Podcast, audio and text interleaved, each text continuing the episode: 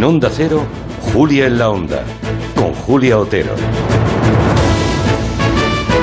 Sé lo que os debo.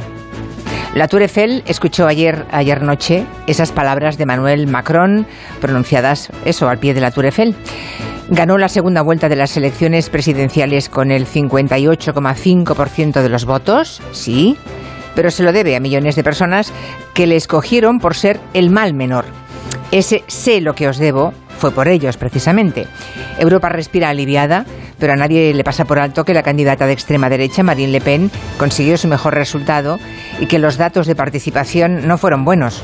Hubo una abstención la más alta de los últimos 50 años. El propio Macron es consciente de que ayer los franceses votaron más en contra de que a su favor. Tiene por delante un trabajo ingente de cinco años para convencer a esos votantes y solo dos meses para que en las inminentes elecciones legislativas, las que escogen a los parlamentarios, no manifiesten su desaprobación.